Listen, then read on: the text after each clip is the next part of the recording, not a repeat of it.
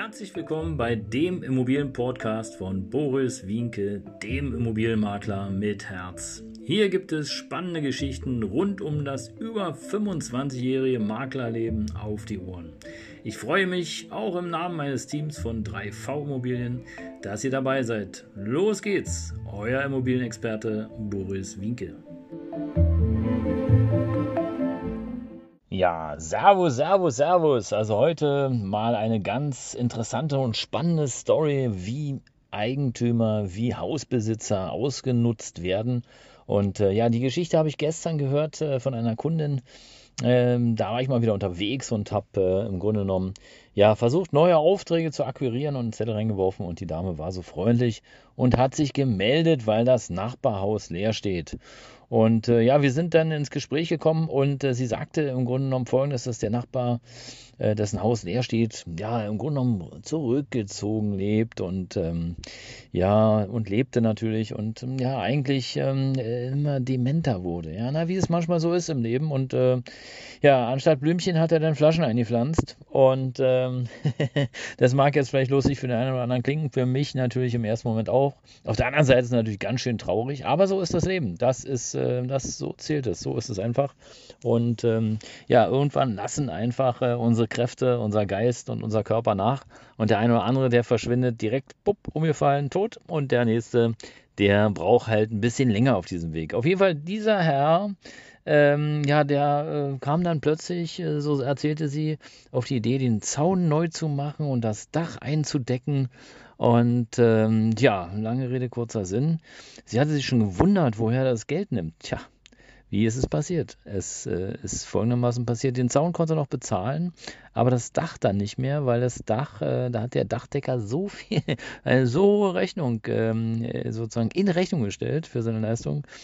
Äh, völlig überteuert, Wucher, das Doppelte und das, äh, da war er nicht mehr in der Lage, das zu bezahlen. Und was ist passiert? Was denkst du? Ja, genau. Er hat dem Dachdecker dann das Haus überschrieben. So. Und ähm, tja, das Haus überschrieben beim Notar. Also als, ja, vermutlich so, wir wissen nicht genau, aber vermutlich so als Ersatz für die getane Arbeit Dacheindeckung. Und dann könnt ihr euch vorstellen, es ist ein Einfamilienhaus gewesen und lass mal das Dach im Normal, ja, lass das Dach mal vielleicht 100.000 Euro normal eine normale Dacheindeckung gekostet haben. Ja, dann hat er vielleicht für 300.000 in Rechnung gestellt. So, 300.000 Euro vor drei Jahren in einem Haus, für ein Haus aus Kleinmachnow. Also, ah, ich weiß nicht. Also, der Notar, äh, ja, dem ist im Grunde genommen egal. Schade.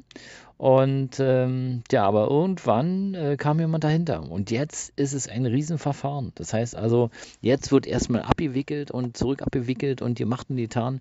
Die große Frage, die ich mir gestellt habe, der Eigentümer ist dann irgendwie in die Klapse gekommen, weil irgendwie wahrscheinlich, ähm, ja, keine Ahnung, nach Demenz wird er noch das eine oder andere Problemchen gehabt haben. Aber ähm, das Vormundgericht, ja, äh, das wird wahrscheinlich tätig gewesen äh, sein und äh, wird äh, sich gedacht haben, nee, nee, nee, nee, also hier ist irgendwie was falsch, hier müssen wir auf jeden Fall mal äh, nachhaken. Und äh, ja, ihr Lieben, ich bin gespannt. Ja, also wenn du da eine Information zu hast und weißt, okay, was passiert denn in solchem Fall, wenn jemand Tatsache ähm, ja das Vormundschaft oder die Vormundschaft ähm, ja verliert und jemand anderes sozusagen dafür eintritt, äh, ob der denn überhaupt handlungsbefähigt ist und und sagen darf, ja okay, ähm, hier ist was faul, hier müssen wir uns drum kümmern und äh, dann stellt sich ja noch die Frage, ja wer bezahlt das oder wie wird das bezahlt? Und ich glaube, es kann ja nur bezahlt werden aus dem Vermögen des, ähm, ja, wie sagt man, Bevormundeten. Hm, genau. Also, und wenn da kein Vermögen ist, was ist dann? Ja, gibt es da eine Stelle, die dafür eintritt oder äh, in Vorleistung geht? Also, das wäre mal interessant. Äh, vielleicht informiere ich mich auch nochmal. Jedenfalls bleibe ich dran an diesem Fall. Es ist hochspannend, äh, was alles so da draußen passiert, was wir gar nicht so mitbekommen.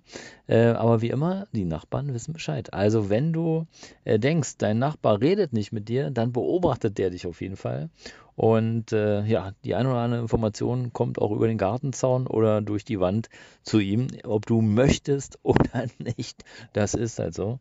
Und äh, umgekehrt ist es ja auch der Fall. Ne? Also du bekommst ja auch eine, die eine oder andere Sache mit vom Nachbarn. Äh, selbst wenn er mal laut seine Frau ruft oder sein Mann, dann weißt du schon, ah, okay, also Gisela. Ah, sie heißt Gisela. genau. Oder wenn eben, äh, wenn du merkst, dass äh, der Nachbar plötzlich äh, dass die Frau fehlt, ja, dann hat sich da auch was geändert. Also, ihr Lieben, ich bleibe dran, bin gespannt, wie der Fall ausgeht. Lasst es mich gerne wissen, einfach mal einen Kommentar absetzen und ähm, ja, ich freue mich, ähm, dass ihr auf jeden Fall dabei bleibt. Abonniert den Kanal. Bis bald, euer Immobilienmakler mit Herz. Ciao.